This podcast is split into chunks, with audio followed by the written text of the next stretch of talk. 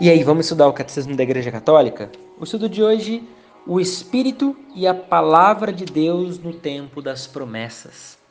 Estamos falando aqui, então, da ação do Espírito Santo, daquilo que o Espírito Santo revelou, sobretudo no Antigo Testamento, a Palavra de Deus, a ação do Espírito no tempo das promessas, no tempo de anúncio.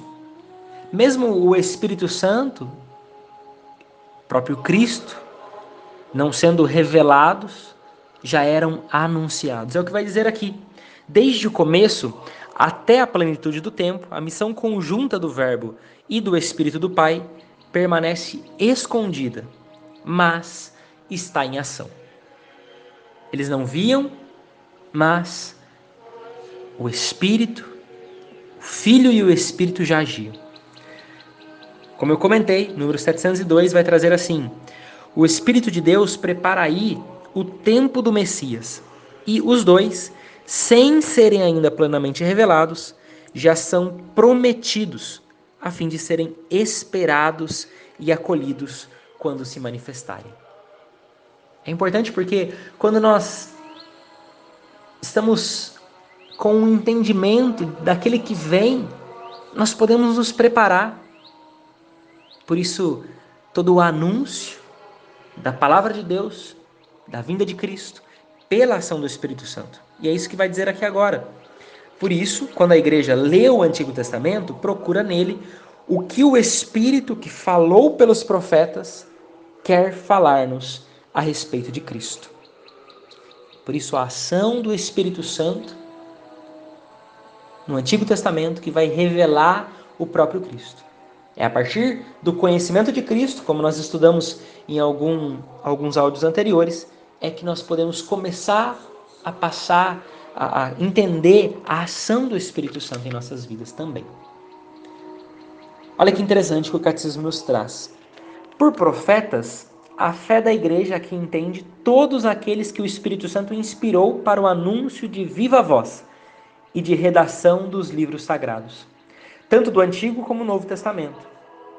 Entendamos, não foram muitos, foram aqueles que o Espírito Santo inspirou. Nós vamos estudando e vamos entender que a promessa da vinda do Espírito Santo sobre todos se cumpriu. Não são mais somente para aqueles que vão anunciar em viva voz. Mas isso vamos aprendendo nos próximos estudos. Para finalizarmos esse áudio de hoje, entramos nesse Primeiro ponto desse anúncio das palavras de Deus pela ação do Espírito Santo no tempo das promessas. O primeiro é a criação. A palavra de Deus e seu sopro estão na origem de todo o ser e da vida de toda a criatura. Salmo 33, no versículo 6. Um trecho da liturgia bizantina vai nos dizer assim: Ao Espírito Santo cabe reinar, santificar e animar a criação, pois é Deus consubstancial ao Pai e ao Filho.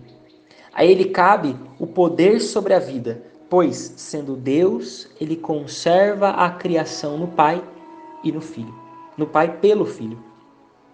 E para finalizar, de fato, uma frase de Santo Irineu de Leão.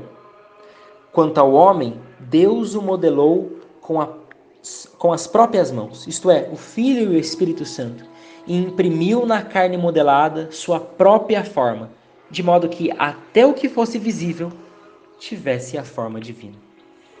Acolhemos a ação do Espírito Santo, entendendo o Antigo Testamento, sobretudo deixando também que ele revele em nós a palavra de Deus e também renove, restaure, atualize em nossas vidas esse tempo de promessas.